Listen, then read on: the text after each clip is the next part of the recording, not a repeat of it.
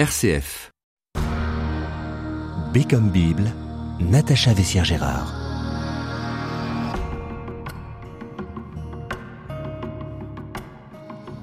Si l'on se pose la question suivante, que dit la Bible du péché? Certainement qu'une des premières images qui nous viendra sera celle du péché originel. Adam et Ève, les voilà les premiers pécheurs qui ont fait entrer le péché dans le monde. Et pourtant, celui que je reçois aujourd'hui nous invite d'abord à nous placer sous la lumière du Christ quand on parle du péché. Peut-être pour partir d'abord du pardon, du rachat de nos péchés par celui qui est mort sur la croix. Et cet invité, c'est vous, Pierre Gibert. Bonsoir. Bonsoir. Vous êtes prêtre, jésuite, docteur en théologie et en littérature comparée, et vous avez été longtemps professeur d'exégèse de l'Ancien Testament à la faculté de Lyon. Et précisément, vous avez écrit ce livre, Ce que dit la Bible sur le péché, aux éditions Nouvelle Cité. Alors, effectivement, quand on s'interroge sur le péché dans la Bible, on pourrait rechercher d'où vient le péché, de qui, de quoi, quand a-t-il commencé Or, votre parti pris est au contraire de nous inviter d'abord à nous placer sous la lumière du Christ. Pourquoi? Parce que nous sommes chrétiens, que notre foi est d'abord une foi dans le Christ, que nous avons été baptisés dans le Christ et que pour nous, le Christ, c'est à la fois le fondement, le commencement, l'origine euh, et la fin. Alors vous proposez de commencer quand on parle du péché par l'expérience, par la, par la dimension personnelle. Or, puisque nous sommes dans une émission biblique, donc qui se place euh, du point de vue de la Bible et non pas du point de vue moral, par quel texte voulez-vous commencer? Par les psaumes? Les psaumes, euh, c'est par là que je commence dans ce petit livre, parce que euh, les psaumes nous donnent la parole. Et je dirais que le péché, c'est pas d'abord quelque chose qu'on reçoit d'ailleurs, qu'on va nous, nous dire, on va nous accuser d'être pécheurs et tout ça.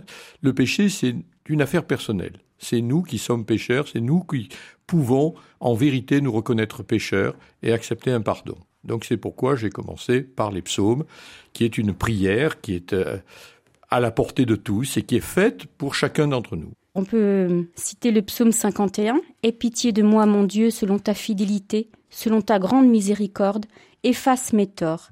Jette toujours mon péché devant moi. Contre toi et toi seul j'ai péché. Ce qui est mal à tes yeux, je l'ai fait. Et ça, je pense que c'est la meilleure façon d'approcher le péché à la fois dans la Bible et en nous-mêmes, parce que sinon on nous impose ou bien un savoir, ou bien quelque chose d'accusateur, mais dont nous ne nous ne sentirions pas coupables. Là, quelqu'un qui dans le psaume peut dire euh, je me reconnais pécheur, je suis pécheur, il prend en charge, je dirais, sa responsabilité et il attend d'un autre, c'est-à-dire de Dieu, le pardon. Alors justement, vous citez aussi le psaume 130. Des profondeurs, je t'appelle Seigneur. Seigneur, entends ma voix, que tes oreilles soient attentives à ma voix suppliante. Si tu retiens les fautes, Seigneur, Seigneur, qui subsistera C'est important de le citer aussi, celui-là, au regard du premier Très important, parce que c'est euh, après la reconnaissance du péché, c'est euh, l'appel euh, à la compréhension de Dieu, à la pitié de Dieu pour être guéri de son péché. Autrement dit, c'est un témoignage d'espérance. Pourtant, quand on commence par parler du péché dans la Bible, on a quand même cette tendance à prendre le premier livre, le livre de la Genèse, et notamment à lire le péché eh bien du premier homme et de la première femme dans le jardin d'Éden lorsqu'il mange du fruit défendu de l'arbre de la connaissance du bien et du mal, comme si le péché était en premier et au tout début de la création. Or, votre regard d'exégète nous dit que cette interprétation est incorrecte. En quoi elle est incorrecte? Elle est incorrecte tout simplement parce que on ne on n'a jamais l'expérience du commencement et des origines.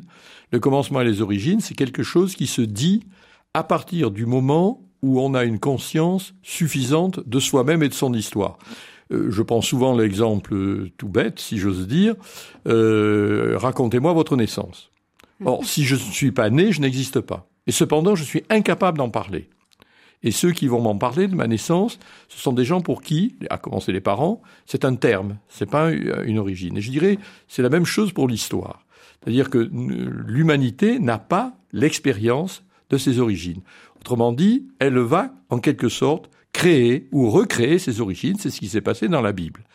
Et à ce moment-là, eh bien, on va concevoir les origines en fonction de l'histoire qu'on a vécue, de l'expérience qu'on a de soi-même. Et dans cette expérience, il faut bien reconnaître qu'il y a aussi le péché, il y a le mal, et on va en parler aux origines. Mais ça ne veut pas dire que c'est historique et que cette histoire a été contraignante et a commandé le reste. Je dirais presque c'est le contraire. C'est-à-dire c'est en fonction de notre propre expérience que nous allons parler des origines.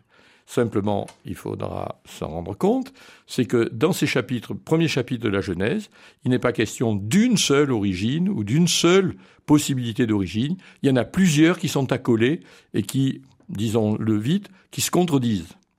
Donc, euh, il faut être très prudent quand on lit ces textes et surtout quand on les utilise. Et là, je crois que on a deux ou trois siècles de contresens. Ça n'a pas été traditionnel dans l'Église, mais on a deux ou trois siècles de contresens sur ces premiers chapitres de la Genèse. C'est quoi la différence entre l'origine et le terme?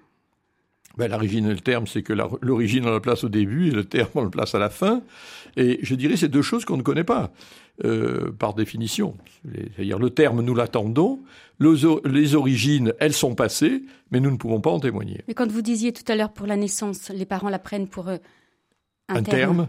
Ben, c'est-à-dire, c'est un terme au sens où, euh, à commencer par la maman, c'est euh, c'est le terme d'une grossesse, c'est neuf mois qui ont peut-être pas toujours été faciles, etc. Et pour elle, c'est un terme.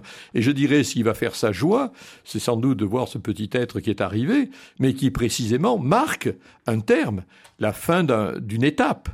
Alors après, eh ben, lui, le petit être, eh ben, il va commencer une autre étape, sauf que quand il dira je suis né tel jour, j'ai commencé tel jour, sa maman pourra toujours lui dire non, c'était tu as il y avait un avant à ta naissance. Donc en fait les récits les récits du commencement sont quand même établis comme originels parce qu'ils proposent pour le péché en tout cas une explication Total du péché. Exactement. Ça, on peut le dire. Exactement. Simplement, il ne faut pas être dupe de cette explication et pas transformer l'explication en un fait historique comparable à la mort de Napoléon à Sainte-Hélène euh, ou euh, à l'élection du dernier président de la République. C'est pas de, de cet ordre-là. Donc originel, vous le dites parce qu'il donne une explication totale du mal, mais second et même troisième parce que destiné à être remplacé. Exactement. Donc on trouvera d'autres récits tout à fait. De la création De la création. Et si vous euh, rappelez dans la Bible, c'est que ce premier chapitre avec ce fameux euh, Bereshit en hébreu, euh, in principio en latin ou en arché en grec, ça va être repris dans le Nouveau Testament, dans l'évangile de Jean. C'est-à-dire qu'en disant, eh bien, cet arché, ce début, ce commencement, on l'a défini à un certain moment de cette façon-là, c'est-à-dire avec l'histoire d'Adam et Ève, puis avec le chapitre premier de la Genèse, et puis un beau jour, le quatrième évangile va reprendre ce commencement et va lui faire dire tout autre chose. Donc le péché n'est pas dans les autres récits du commencement? Non, il n'y est pas. Il est dans un seul, dans l'histoire d'Adam et Ève. Et alors ça, ça nous dit quoi du péché, ça? Eh bien, ça nous dit, si vous voulez, que ça nous dit, euh, je crois, plusieurs choses. Mais ça nous dit d'abord la responsabilité humaine. C'est-à-dire que le péché, c'est un acte d'êtres humains. Donc un acte qui aurait pu ne pas être commis. Ça, on nous l'enseigne. Il n'y a pas de fatalité, c'est pas un fatalisme, mais c'est une responsabilité. Et quand il suffit de lire la Bible après, et à chaque fois que ce sera possible, que ce soit les historiens autour de l'histoire de David, que ce soit les prophètes, ils vont parler de la responsabilité des humains de chaque être humain. Moïse sera tenu pour responsable d'une faute. Il y aura ainsi tout au long de l'histoire de la Bible le sens de cette responsabilité qui n'est jamais une fatalité, qui n'est jamais un mauvais sort, mais qui est une responsabilité humaine. Mais l'envers de cette affaire, ce sera aussi que le péché est pardonnable, dans tous les cas. Le récit de la création en six jours vient donc euh, clore ce débat du péché originel parce qu'il nous présente justement une création qui est bonne Exactement.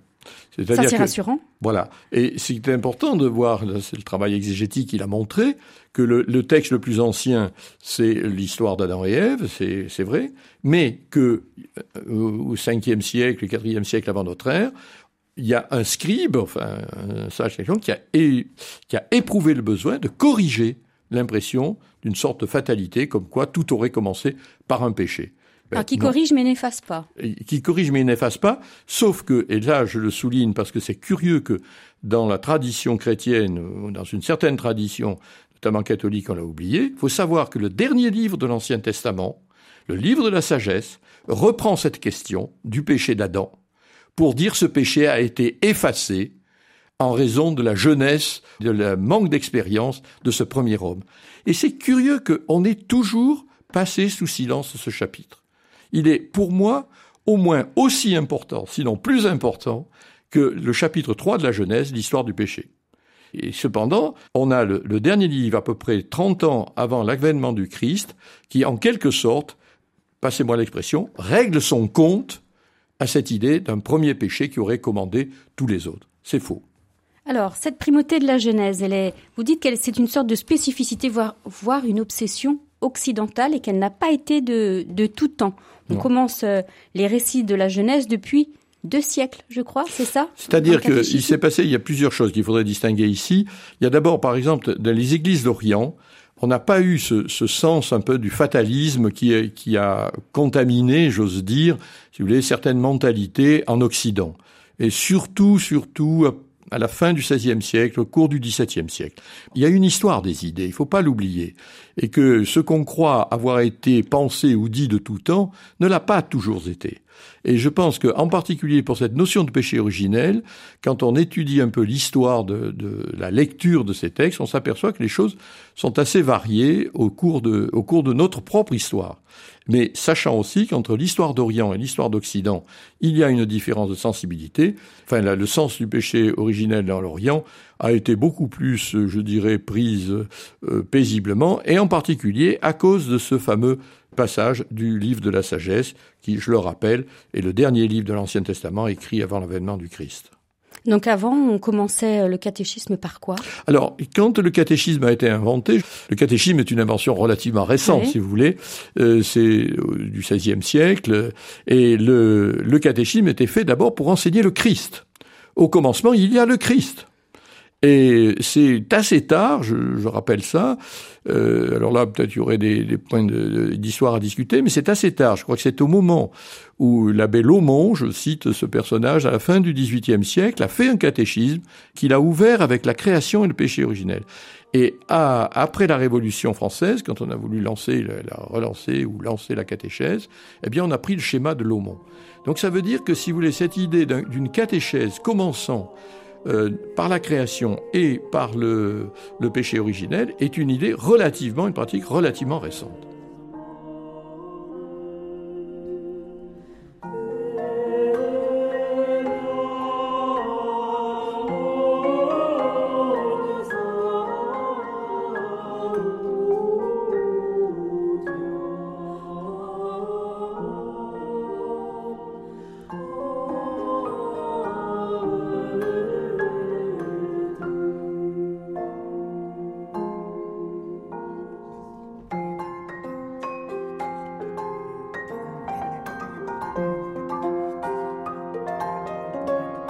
Comme Bible, RCF. Avec vous, Pierre Gibert, nous venons de voir combien parler du péché originel était incorrect dans la Bible. Mieux vaut dire que l'homme est libre depuis toujours de commettre ou non le péché. Alors on peut poursuivre notre lecture, notamment de l'Ancien Testament, tout en ayant en tête le Nouveau Testament. Cet Ancien Testament nous déroule une histoire qui définit la condition humaine comme pécheresse avec une suite de péchés. Du chapitre 3 au chapitre 11 de la Genèse, vous dites qu'on peut parler de chapitre générique. Expliquez-nous, qu'est-ce que ces textes nous disent du, péché. C'est-à-dire, ces premiers chapitres de la Genèse, donc jusqu'à l'avènement d'Abraham, euh, ce ne sont pas des chapitres, si vous voulez, historiques au sens strict du mot, où il y aurait des personnages connus qui auraient laissé des, des traces et des textes. Ce sont des figures, si vous voulez, on pourrait dire des figures symboliques, si vous voulez, qui, en quelque sorte, nous renvoient un miroir un peu générique euh, de l'humanité, de notre histoire. Qu'il s'agisse du déluge, qu'il s'agisse même de la tour de Babel, ce sont des, des, des, histoires, on pourrait dire, paraboliques. Et je le rappelle, il ne faut pas l'oublier, ça, que ce sont des histoires, c'est pas la Bible qui les a inventées. Dire la Bible a emprunté à la culture assyro-babylonienne ces histoires. Et on a découvert, il y a moins d'un an, je crois, ou moins de deux ans en tout cas, on a découvert un énième texte racontant le déluge sur une tablette assyro-babylonienne qui est du 19e siècle avant notre ère, qui a 40 siècles. Or que les textes bibliques ont été rédigés entre le 8e et le 1er siècle avant notre ère. Ces idées, au fond, de faute de l'humanité, de péché ou de châtiment divin, c'est des choses qui traînent dans le Proche-Orient de l'époque c'est-à-dire essentiellement d'ailleurs dans le monde assyro-babylonien, plus que dans le monde égyptien, qui est plus optimiste. Mais euh, donc la Bible naît dans ce contexte, si vous voulez, et va faire sienne, mais au nom du Dieu unique, ça c'est mhm. la grande particularité, va faire sienne au nom du Dieu unique, eh bien ces images des origines euh, dont nous n'avons pas évidemment l'expérience consciente, dont nous n'avons pas de témoignage, c'est évident. Mais, il y a aussi le, fratricide d'Abel et de Cain. Alors voilà. Alors ce qui est intéressant aussi dans ces chapitres, il ne s'agit pas de dire ce sont simplement des mythes ou des légendes qui sont bonnes à jeter, c'est pas du tout ça. En réalité, ce sont des miroirs de notre humanité.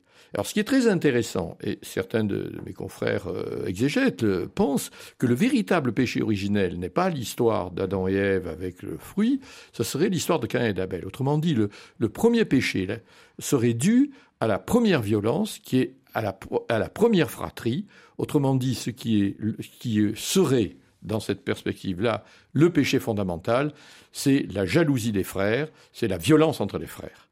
Simplement, il a fallu à partir d'un certain moment expliquer cette violence. On a dit, mais il y a une faute des parents. Ah mais laquelle faute? Et c'est là qu'on va, en quelque chose, mythifier ce fameux fruit qu'on aurait pu ne pas manger, qui aurait peut-être évité la suite. Mais ça, on est dans la reconstitution, on est dans quelque chose comme ça. Je crois que ces premiers chapitres de la Bible jusqu'au chapitre 11 sont précisément une sorte de relevé de ce qui caractérise notre humanité euh, dans son caractère générique, c'est-à-dire euh, la violence, la jalousie, l'ambition, la prétention, etc. vous dites que ce sont les péchés tels qu'on les concevait à l'époque, fratricide, désordres moraux et sociaux, et orgueil, pour rendre compte du fratricide, du déluge et de la tour de Babel. Ça veut dire que le péché est lié à la société, à l'histoire? Oui, euh, ben, aux deux, il est lié à la fois, et c'est ce que portent ces péchés, c'est-à-dire ces récits portent un sens assez précis du péché, qui est à la fois quelque chose de personnel, mais qui peut être tout à fait euh, commis en collectivité. Simplement, il y a la responsabilité de chacun, et en même temps que, eh bien, euh, le péché plus le péché plus le péché ben, va entraîner des catastrophes euh, sur le plan humain, euh, sur le plan collectif. Quand on parle de la transgression des rituels dans la Bible, par exemple ne pas se laver les mains avant un repas, c'est un péché ça? Ben, C'est-à-dire là, alors c'est là, oui, je crois qu'il faut faire très attention. Moi, j'ai pris le parti dans ce petit livre de dire, et je pense que c'est la pensée d'abord du Christ, ça, c'est pas c'est pas de mon idée à moi. Euh, il y a péché dans la mesure où il y a responsabilité personnelle, si vous voulez. Alors, à partir de là, on va pouvoir définir éventuellement le péché personnel. Qu'est-ce que c'est qu'un péché personnel pour quelqu'un dans son état Bon, ça peut se dire. Et puis, il y a ce qui relève, si vous voulez, euh, de la société, du groupe, de la communauté, et qui va être jugé comme bon ou mauvais. De là à dire que c'est un péché, il faut faire très attention. Parce que euh, vous pouvez euh, transgresser une règle ou une loi sociale euh, par inattention, parce que votre intérêt ou je ne sais quoi, bon, vous aurez peut-être commis un péché d'égoïsme, ça ne veut pas dire que ce que vous avez commis est un péché, au sens moral du mot, au sens de la blessure. Bon, par exemple, on peut dire que dans une religion, il est interdit de manger du porc. Mm. Bon, le voisin qui n'est pas de cette religion va manger du porc. Bon, alors on dira l'un est en état de péché, va manger du porc, l'autre ne l'est pas. Non, on ne peut pas raisonner comme ça. C'est-à-dire que là, on rentre dans d'autres catégories, c'est l'ordre des interdits, l'ordre des, euh, préceptes d'une religion, mais personnellement, j'ai pas voulu mettre ça sur le plan du péché, au sens où il engage la responsabilité personnelle et qu'il commet une, une, une erreur, enfin une, quelque chose de grave, contre l'humanité, contre lui-même, contre les autres. Qu'est-ce qui arrive après le chapitre 11 de la Genèse? On a des histoires là qui sont plus personnelles. Alors, ce qui est justement, c'est ce qu'il faut pas manquer, c'est le chapitre 12. Euh, quand on lu le chapitre 11, il faut pas au chapitre 12. Pourquoi le chapitre 12 Parce que le chapitre 12, c'est l'appel d'Abraham, et l'appel d'Abraham fait par Dieu, tel que le récit le présente, euh, Dieu qui euh, j'allais dire, ne règle pas de compte. Au contraire, c'est-à-dire Dieu va choisir un homme pour le combler et le combler à la fois dans une propriété de terre, il va lui donner une terre, et puis le combler dans, son, dans sa famille, dans, son, dans ses ambitions légitimes. Donc autrement dit, à partir du chapitre 12, je dirais que c'est une histoire de la grâce qui commence, si on voulait opposer les choses. On pourrait parler d'une histoire du péché à partir du chapitre 3 de la Genèse, mais à partir du chapitre 12, on est dans la grâce, si vous voulez. C'est-à-dire que Dieu fait un don gratuit à, à un homme en vue de l'humanité. Il faut pas oublier ça. Euh, Abraham est une sorte euh, de parangon de l'humanité. Puis arrive le deuxième livre de la Bible, c'est le livre de l'Exode. Hmm. Là, le péché est dénoncé avec sévérité. Ah, énormément de sévérité, mais alors là aussi, il faut faire très attention parce que euh, tout est dit euh, de façon générique, euh, c'est le peuple qui fait du péché dans le, dans le désert, etc. Il faut faire très attention parce qu'il y a deux choses qu'il faut voir. Il y a effectivement les actes de péché qu'on peut reconnaître chez, chez Moïse, et puis il y a le récit d'une histoire. Et une histoire, qu'est-ce que ça veut dire? C'est pas simplement un déroulement d'événements. Une histoire, c'est l'histoire euh, des événements se suivent. C'est aussi l'histoire d'une sensibilité.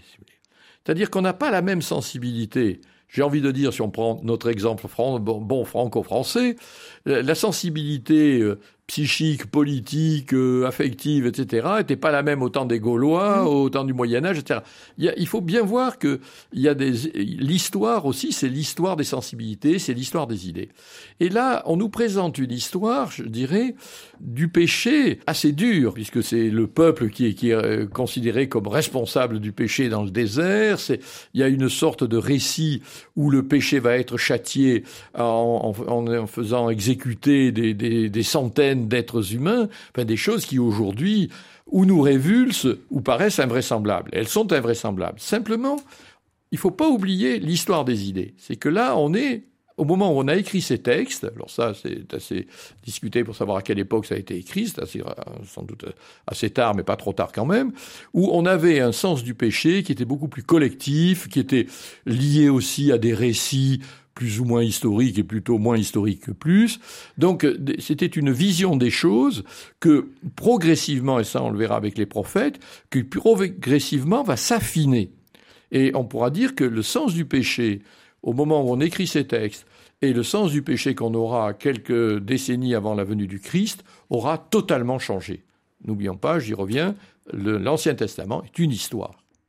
Alors justement, les prophètes, eux aussi, ils dénoncent avec force le péché, mais il donne aussi, est-ce que c'est ça, ce côté affiné dont vous parliez tout à l'heure, il nous donne aussi le sens de la repentance et du pardon. Exactement. Et puis alors, si vous voulez, les, prophètes, je dirais, on ne soulignera jamais assez leur importance. Aujourd'hui, de, plus d'exégètes pensent que les, les, prophètes sont à l'origine de beaucoup de choses, euh, dans le sens de l'histoire en Israël. C'est-à-dire, ce sont des gens qui vont changer en quelque sorte, je dis pas le cours de l'histoire, encore qu'ils vont un peu le changer, mais ils vont changer euh, les mentalités. C'est-à-dire que ils vont en quelque sorte, j'ose dire ça, anoblir l'être humain, c'est-à-dire en le rendant responsable. En le rendant responsable à la fois pour le péché, mais aussi dans ses sentiments de repentance. Et là, ils vont en quelque sorte mettre face à face l'homme pécheur et Dieu. Et pour révéler quoi? Ben Oui, que l'homme est pécheur, mais qu'il peut se repentir et que Dieu est celui qui pardonne. Et ça, je pense que c'est la grande révolution en schématisant les choses que vont apporter les prophètes, euh, non seulement dans la relation entre les individus et Dieu, mais aussi dans la lecture de l'histoire. On parle même de repentance divine, notamment, notamment chez Amos, on peut le citer Voici ce que me fit voir le Seigneur mon Dieu. Il produisait des sauterelles quand le regain commençait à pousser. C'était le regain qui vient après la fenaison du roi. Comme elles avaient dévoré toute l'herbe du pays, je dis Seigneur, mon Dieu, pardonne, je t'en prie. Jacob pourrait-il tenir? Il est si petit. Et le Seigneur s'en repentit. Cela n'arrivera pas, dit le Seigneur. Alors ça, pour moi, c'est euh, cet oracle en particulier, mais ça va se confirmer à mesure que les prophètes arriveront. Pour moi, ça c'est, passez-moi le mot, mais la grande révolution, si vous voulez, d'Israël par rapport à l'idée de Dieu. Quand euh, vous prenez le polythéisme, ben, il y a les dieux bons et les dieux mauvais. L'homme là-dedans, il, il fait ce qu'il peut et souvent c'est lui le perdant. Avec le Dieu unique, au moins pendant un certain temps, eh bien, Dieu est présenté comme quelqu'un qui châtie, il faut le calmer avec des sacrifices.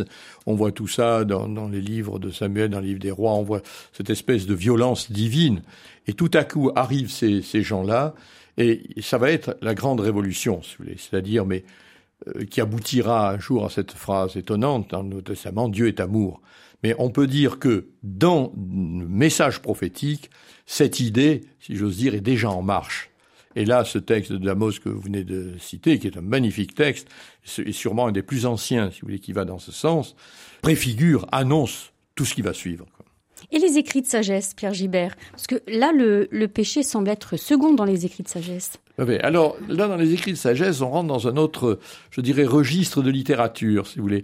C'est-à-dire un registre qui va effectivement étudier l'histoire, mais pour qui l'histoire n'est pas première en quelque sorte. La sagesse, c'est euh, l'intelligence, d'abord de Dieu dans sa création, mmh. et euh, la sagesse, c'est ce que l'homme doit acquérir euh, j'ai envie de dire, pour qu'il soit en, correspondance avec Dieu.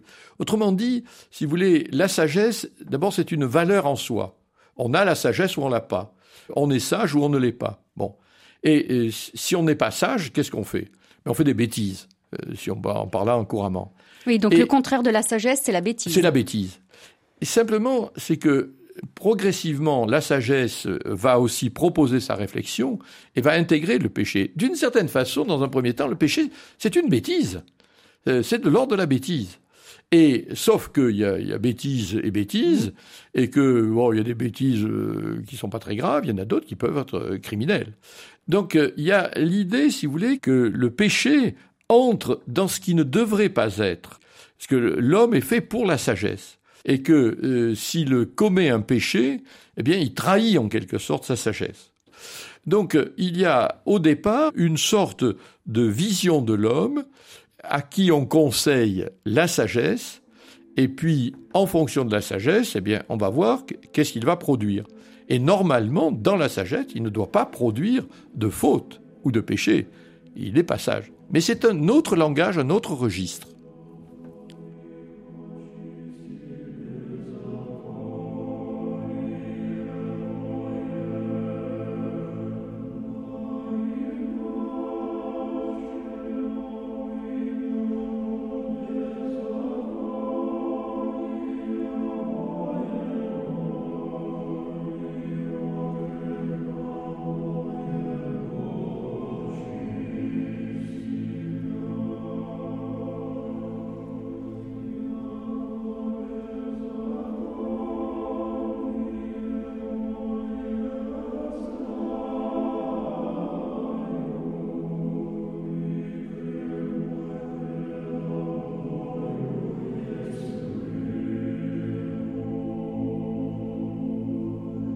Comme Bible, Natacha Vessière-Gérard. Nous sommes avec vous, Pierre Gibert, pour évoquer ce que dit la Bible du péché. Nous avons parcouru, c'est vrai, euh, à grands pas l'Ancien Testament, ouvrons désormais le Nouveau Testament. Jésus utilise nombre de paraboles. Elles peuvent aussi nous enseigner sur le péché. Le but d'une parabole, c'est euh, une, compréhension de manière immédiate, à la fois pour les interlocuteurs de Jésus, mais aussi pour nous. On peut peut-être prendre comme première parabole une parabole très connue, celle du bon grain et de l'ivraie. C'est en Matthieu, et je lis Il en va du royaume des cieux comme d'un homme qui a semé le bon grain dans son champ.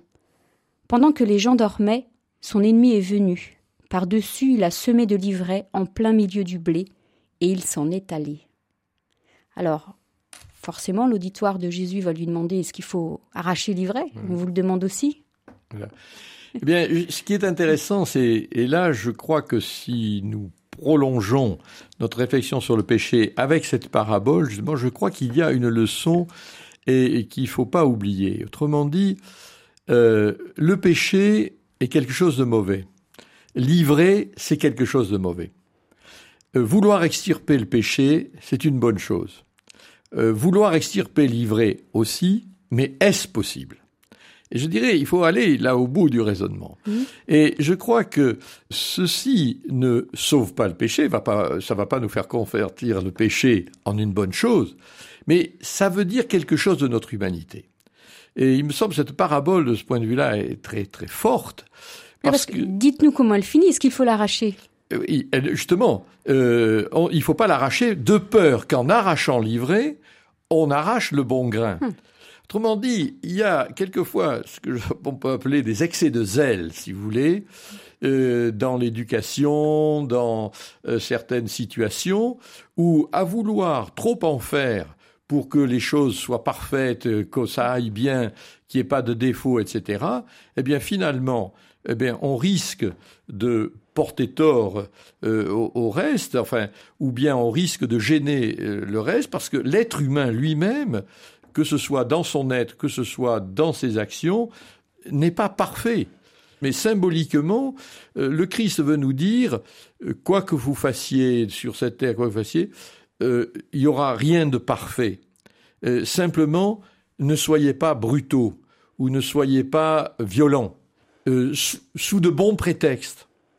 Et ça, ça peut nous servir à certains moments quand on est trop exigeant, euh, trop euh, euh, perfectionniste, eh bien, on, risque effectivement d'aboutir au contraire de ce qu'on veut. Parce que la parabole nous dit qu'il ne faut pas arracher l'ivraie du bon grain, qu'il faut attendre. Attendre quoi? Attendre que les fruits, que le blé ait mûri? Voilà. c'est-à-dire attendre que le, blé ait mûri, que c'est-à-dire que les bonnes choses soient, soient sorties, et puis libre après au maître de la moisson de brûler ou de détruire ce qui est mauvais. Euh, autrement dit, euh, moi je pense souvent cette parabole, si vous voulez, comme euh, une conseil de prudence, de, sagesse. Parce qu'on peut avoir quelquefois des exigences de perfection, mais qui se retournent et qui ne donnent pas le bien qu'on voudrait, malgré les bonnes intentions. Un autre épisode concernant le péché, alors c'est pas une parabole, mais c'est l'épisode de la femme adultère. Il nous est rapporté par Jean. Mhm. Est-ce que vous pouvez nous expliquer un peu cette rencontre? Ben, cette rencontre, si vous voulez, d'abord, euh, c'est une rencontre accusatrice, puisque cette femme euh, qui a été prise en flagrant délit est amenée par des, des pharisiens, des sadducéens, c'est-à-dire par des gens qui sont prêts à lapider cette femme selon la loi ou la coutume de l'époque. Bon. Et puis là, ils en profitent, euh, ils font un détour pour euh, l'amener auprès du Christ, voir tiens tiens, on va. Le... Mhm. Ils sont évidemment pas d'accord avec l'enseignement du Christ. On dit tiens, on va voir qu'est-ce qu'il va dire là-dessus. Et c'est là, alors là, où il va les surprendre, et pour moi, c'est un modèle de sagesse. C'est-à-dire, le Christ ne va pas contester la loi. Il dit, c'est vrai, la loi de Moïse dit ça. Eh bien, très bien, mais soyons logiques. Vous avez pris cette femme en flagrant délit de péché, c'est une pécheresse, donc il ne le nie pas, il ne conteste pas la chose, mais il dit, si vous voulez vous faire non seulement juge, mais exécutant des basses œuvres, c'est très bien, mais ça veut dire que vous n'avez pas de péché. Que celui qui est sans péché soit le premier à lui jeter une pierre. Et le Christ n'attaque rien. Il fait simplement un raisonnement de logique. Et à ce moment-là, ben, les gens, évidemment, ils se regardent. Et alors ça, c'est extraordinaire parce que c'est ils s'en allèrent euh, les uns après les autres, en commençant par, les plus, âgés. C'est extraordinaire. Ça, Et euh, donc ça veut dire que ces gens-là ben, euh, disent ben oui, je, dans ces conditions-là, moi je peux pas me dire sans péché, euh, c'est pas vrai. Donc ils sont honnêtes. Jésus a quand même fait ressortir la sagesse de ses interlocuteurs d'une certaine D'une certaine façon, sauf qu'ils ne sont pas allés jusqu'au bout. Qui aurait été parce que ce qui aurait été d'aller jusqu'au bout, ben ça aurait été en quelque sorte de suivre le Christ, quoi lui dire bien, d'accord, tu nous as révélé euh, notre péché, tu nous as révélé notre euh, imperfection, eh bien, on veut en savoir plus, on va te suivre. Et ils ne l'ont pas fait. Est-ce que Jésus la condamne? Et non. Jésus la condamne pas, mais il condamne son action. Il lui dit ne recommence plus. C'est-à-dire qu'il ne va pas la culpabiliser, il ne va pas l'enfoncer, si vous voulez, dans, son, dans son péché, mais il va lui dire maintenant, euh, va et ne pêche plus. Je ne te condamne pas, va désormais, ne pêche plus. Voilà.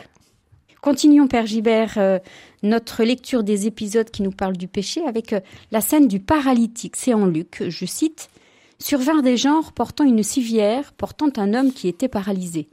Ils cherchaient à la faire entrer et à le placer devant Jésus. Et comme à cause de la foule, ils ne voyaient pas par où le faire entrer, ils montèrent sur le toit et au travers des tuiles, ils le firent descendre avec sa civière en plein milieu devant Jésus. Voyant leur foi, Jésus dit tes péchés te sont pardonnés. Qu'est-ce Oui. qu'elle nous dit alors?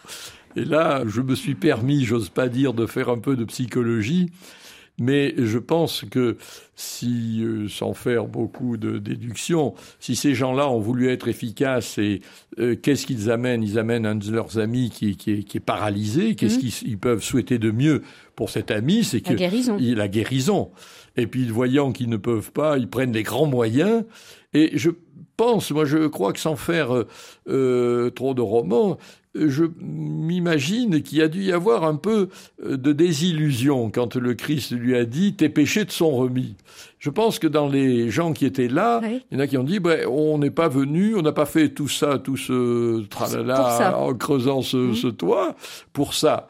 Je pense qu'il y a eu simplement, euh, et c'est là où le Christ est, est, j'allais dire, euh, étonnant, c'est que euh, il sait qu'il y a un mal en l'homme qui est profond, c'est le péché, quoi, et que l'homme a besoin d'être libéré du péché.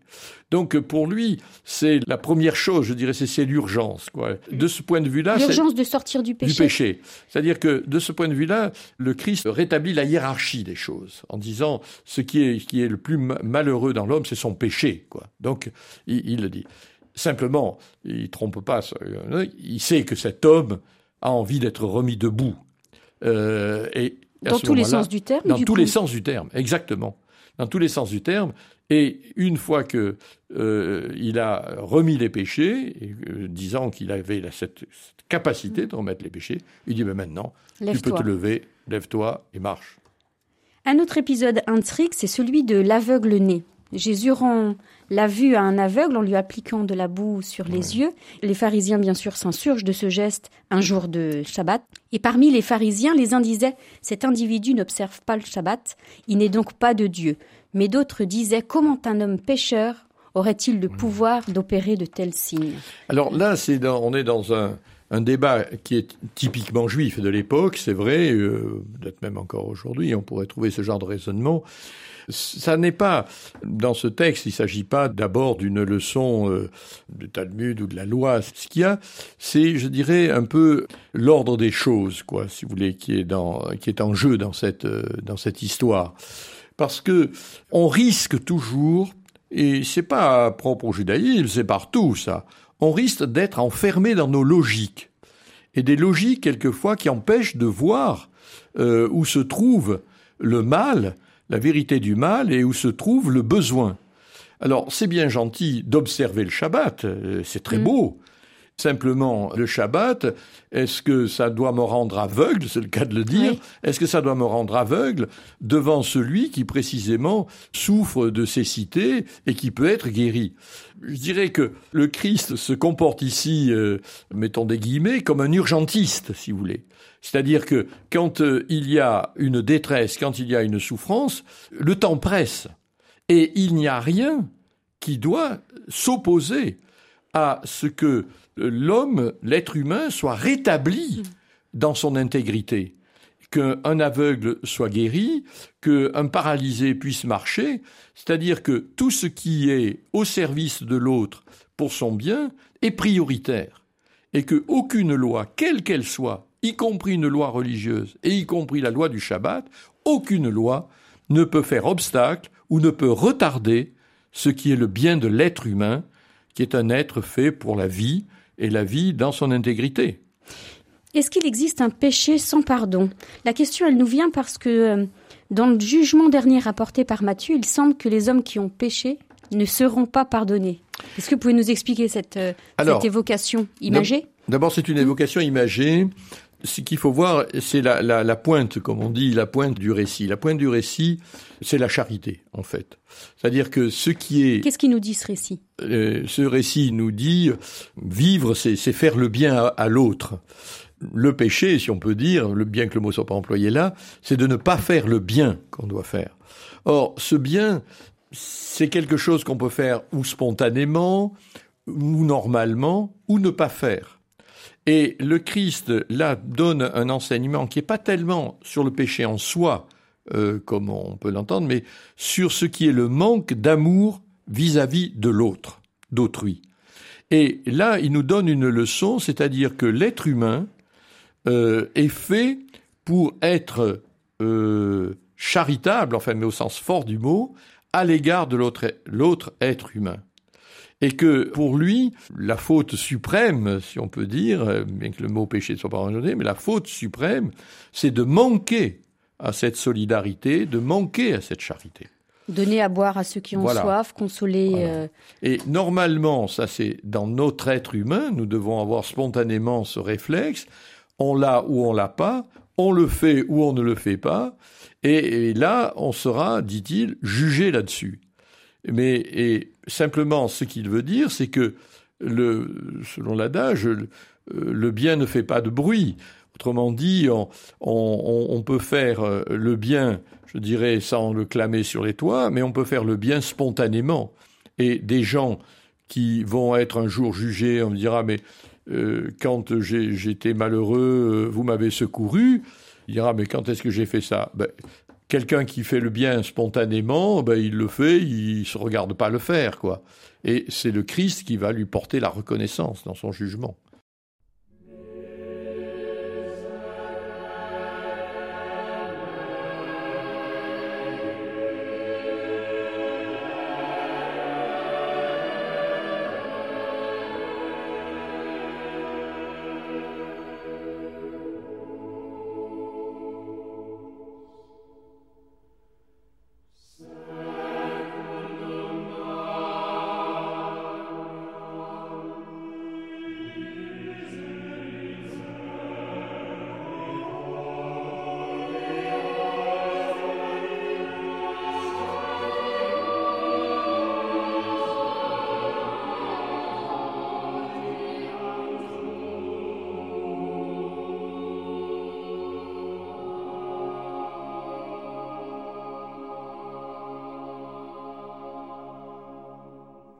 Comme Bible, RCF. En votre compagnie, Pierre Gibert, nous avons parcouru ce que dit la Bible du péché, nous avons vu certains enseignements de Jésus sur le péché, insistant sur la responsabilité de chacun et sur la miséricorde de Dieu. Or, Jésus, nous l'avons vu d'ailleurs dans l'évocation du jugement dernier, nous dit ce que vous faites au plus petit d'entre les miens, c'est à moi que vous le faites. Or, dans sa vie d'homme, Jésus a été victime du péché des hommes. Sa condamnation, sa, sa mise à mort sont le fruit d'une série de péchés. C'est ça Ils auraient pu être évités, ces péchés? Oui, ils auraient pu être évités. Euh, c'est vrai qu'après on a fait la relecture de toute cette histoire. Il ne faut pas euh, oublier, il ne faut pas négliger le, le scandale qu'a pu être une telle condamnation du Christ à la croix. Il faut pas oublier que dans l'Antiquité, l'Antiquité romaine, c'est le supplice le pire qu'on puisse infliger, non seulement du point de vue de la violence des souffrances, parce que ça, il ne faut pas le négliger, mais aussi comme mépris de celui qu'on exécute. Euh, Jésus est passé par ce qu'il y avait de pire à l'époque dans la façon de considérer un coupable qui, en l'occurrence, était innocent. Donc euh, euh, là, on est devant euh, le, péché au sens où tous ceux qui vont participer à cette exécution, à quelque niveau que ce soit, a engagé sa responsabilité morale, si vous voulez. Autrement dit, c'est pour ça que j'insiste là-dessus. Comme je, je, dis, je ne crois pas du tout à l'idée d'un péché collectif, ça ne veut pas dire grand-chose. Par contre, il y a participation à une collectivité du mal. Et là, dans la Passion, je dirais, puis Judas jusqu'à euh, au dernier des, des, des, brutes qui a traité le Christ, nous sommes en présence non seulement du péché, mais de pécheurs, c'est-à-dire de gens qui commettent euh, des abominations euh, dans cette passion. Le Christ est là littéralement victime du péché. Sur la croix, Jésus s'adresse à Dieu. Il dit Père, pardonne-leur, ils ne savent pas ce qu'ils font. C'est quoi? C'est l'inconscience des hommes, là?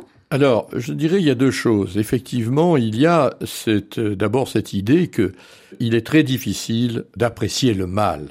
Tant mieux, je dirais d'une certaine façon. Le mal est tellement inouï, si vous voulez, qu'il est à la limite inconcevable. Ce qui ne veut pas dire qu'on ne le commet pas. Donc là, euh, le, Christ rappelle quelque chose que, en général, les, gens qui commettent une, mauvaise action, certains philosophes vous diront, ils croient faire le bien. N'empêche, ils confondent le mal. Donc il y a le mal. Il y a, d'abord cette affaire-là, qui est quelque chose d'inouï et tellement inouï que l'homme n'en prend pas la mesure. Bon, hmm. simplement, euh, il le fait. et il le commet. Et là, il y a quelque chose quand même qui est très important aussi dans cette phrase du Christ.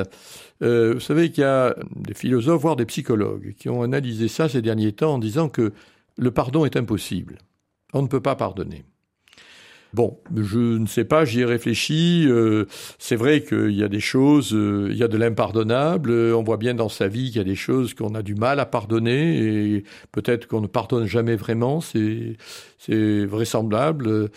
Alors, et c'est cette parole du Christ pour moi est une parole d'espérance parce que le Christ ne dit pas je vous pardonne à tous. Et eh oui, il demande, il demande au il Père. Il délègue à son Père. Il délègue, c'est-à-dire et il nous laisse entendre quelque part que le pardon nous est impossible.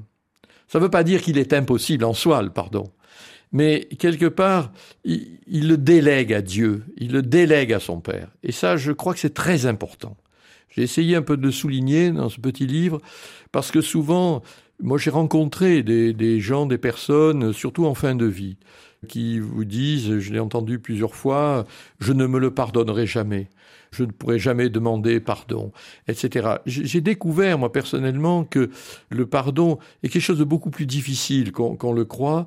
Et je me souviens d'un de mes amis psychanalystes qui m'avait dit euh, le, quatrième âge sera risque d'être un âge du désespoir parce qu'on ne pourra pas pardonner. Ça m'avait beaucoup frappé cette phrase. Mais je crois que quand euh, on relit l'Évangile et qu'on voit Jésus sur la croix qui demande le pardon, c'est pas lui qui le donne. Il le demande. Et il le confie en quelque sorte à son père. Et pour moi, je trouve cette leçon extrêmement forte et pour nous, je pense, une leçon d'espérance. Parce que là, il faut pas oublier dans quelles conditions il dit ça. Est-ce qu'il y a un dernier mot de Jésus sur le péché à la fin des évangiles quand il apparaît ressuscité à ses apôtres? C'est en Luc, c'est ça? Oui. Alors il leur ouvrit l'intelligence pour comprendre les Écritures et il leur dit c'est comme il a été écrit. Le Christ souffrira et ressuscitera des morts le troisième jour.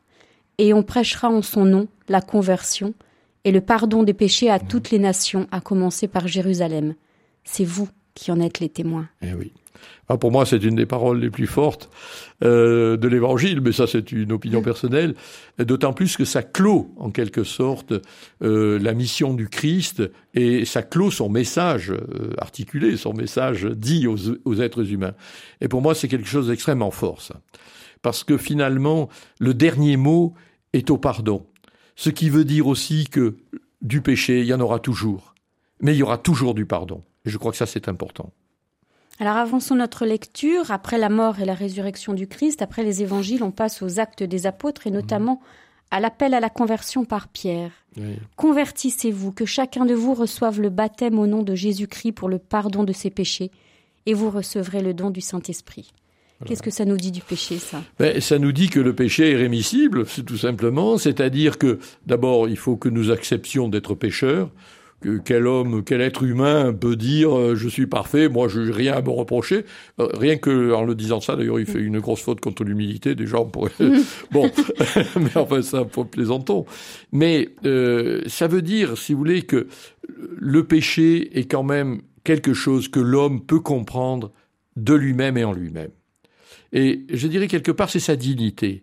Euh, un animal qui fait de la violence, un animal qui, qui pense à lui, qui, qui se défend comme, comme une bête, c'est pas un pécheur, c'est une bête, c'est la violence pure.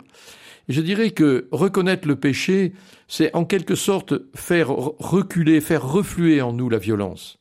C'est-à-dire cette violence animale quelque part, eh bien, par la reconnaissance du péché, nous acceptons de ne pas l'accepter et qu'il y a un au-delà de la violence, il y a un au-delà du péché qui est dans le pardon, à condition d'en avoir conscience. C'est-à-dire que souvent, on voit bien dans l'éducation des enfants, euh, faire prendre conscience de la violence ou de l'injustice. Et à ce moment-là, non seulement pour le petit frère, la petite sœur, mais pour soi-même. Et à ce moment-là, se reconnaître pécheur, c'est de pouvoir dépasser le péché et de plus le commettre ou de moins le commettre. Donc c'est important. Dans l'épître aux Romains de Paul, on lit ceci. Par un seul homme, le péché est entré dans le monde et par le péché la mort. Et ainsi la mort a atteint tous les hommes. D'ailleurs, tous ont péché. Ici on continue la lecture. Mais il n'en va pas du don de la grâce comme de la faute, car si par la faute d'un seul la multitude a subi la mort, à plus forte raison la grâce de Dieu, grâce accordée par un seul homme, Jésus-Christ, s'est-elle répandue en abondance sur la multitude. Alors Pierre Gibert, moi je ne comprends pas bien parce que vous nous avez dit de nous méfier de cette expression du péché collectif ou du péché mmh. originel d'Adam. Or, dans ce qu'on vient de lire, est-ce qu'il n'y a pas un retour de cette interprétation? Non, parce que là, attention, Adam est une figure euh, en symétrie. Même si Paul pouvait penser que le premier homme s'appelait Adam, était Adam. Parce qu'il faut bien voir, dans ce passage où il fait allusion à Adam, euh, il ne parle pas d'Ève, il ne parle pas de l'Éden, il ne parle pas mm. de, du péché commis euh, de l'arbre, il ne parle de rien. Il parle d'une figure, la figure d'Adam. Et la figure d'Adam, il faut la voir. De quoi est-elle le symbole ou de quoi est-elle la symétrie? C'est la symétrie du Christ. Autrement dit, de même que le péché a été commis par Adam, de même un seul va nous sauver de ce péché, mais le péché d'Adam, c'est notre péché, c'est le péché de tous les hommes. C'est l'humanité qui est en Adam, comme l'humanité va être en Christ par le salut. Donc il ne faut pas se tromper, on n'est plus dans le narratif, on n'est plus dans un récit mythologico, historico euh, euh, insaisissable, mais on est dans une figure, si vous voulez, qui symbolise notre humanité dans sa fragilité, dans sa faiblesse, comme à l'autre bout du destin, il y a une autre figure qui va présenter le pardon et le salut, qui est le Christ, le nouvel Adam. Euh, donc là, il ne faut pas se tromper sur le genre littéraire, je veux dire. Là, Paul joue d'une symbolique en symétrie, mais qui est purement symbolique. C'est pas du narratif. Et ça, c'est très important. Je vous propose un petit retour en arrière. On trouve mmh. ces paroles de Jésus dans l'évangile de Matthieu. Voilà pourquoi je vous le déclare. Tout péché, tout blasphème sera pardonné aux hommes, mais le blasphème contre l'Esprit ne sera pas pardonné. Et si quelqu'un dit une parole contre le Fils de l'homme, cela lui sera pardonné. Mais s'il parle contre l'Esprit Saint, cela ne lui sera pas pardonné ni en ce monde, ni dans le monde à venir. Alors c'est quoi ce péché qui conduit à la mort? Je crois que ce péché qui conduit à la mort, c'est tout simplement, je dirais, euh, l'acceptation de la mort par la façon dont euh, on refuse euh, Dieu, le salut, le Christ, etc. C'est-à-dire, c'est le péché, à mon sens, du refus de toute issue, de tout pardon, je dirais, de toute dignité humaine. Le péché contre l'esprit, c'est l'esprit au sens très large du mot, c'est-à-dire qu'on entre dans une logique où il n'y a pas euh, de bien et de mal, il n'y a pas de, sensibilité à, la réalité humaine telle qu'elle est. C'est le péché d'orgueil par excellence. Je suis tout puissant, j'ai pas besoin de tout ça un péché comme ça, c'est irrémissible. Vous dites que le péché est promis à la disparition et que par le Christ nous en sommes déjà rachetés. Et vous citez Jean, car si notre cœur nous accuse, Dieu est plus grand que notre cœur et il discerne tout. Est-ce que c'est aussi une manière de distinguer la culpabilité et le péché, ça? Ah, Tout à fait. C'est un autre débat, mais culpabilité et péché sont deux choses différentes. Il peut y avoir une culpabilité sans péché, là, euh, confère le docteur Freud et mmh. les autres psychanalystes, comme il peut y avoir du péché sans, sans sentiment de culpabilité. C'est-à-dire qu'à ce moment-là, il faut avoir une loyauté, une connaissance qui peut dire, bon, ben là, oui, j'ai fauté et j'aurais pas dû. Je crois que là, la distinction entre culpabilité et péché est importante. Il peut y avoir de la culpabilité en péchant, c'est normal. Mais euh, toute culpabilité et toute culpabilisation n'est, hélas, malheureusement pas porteuse de péché. C'est souvent, on est dans la psychopathologie. Ça, je crois qu'il faut bien tenir cette distinction aussi. Nous arrivons au terme de cet entretien. Dernière question, Pierre Gibert. Comment avoir une conception juste du péché?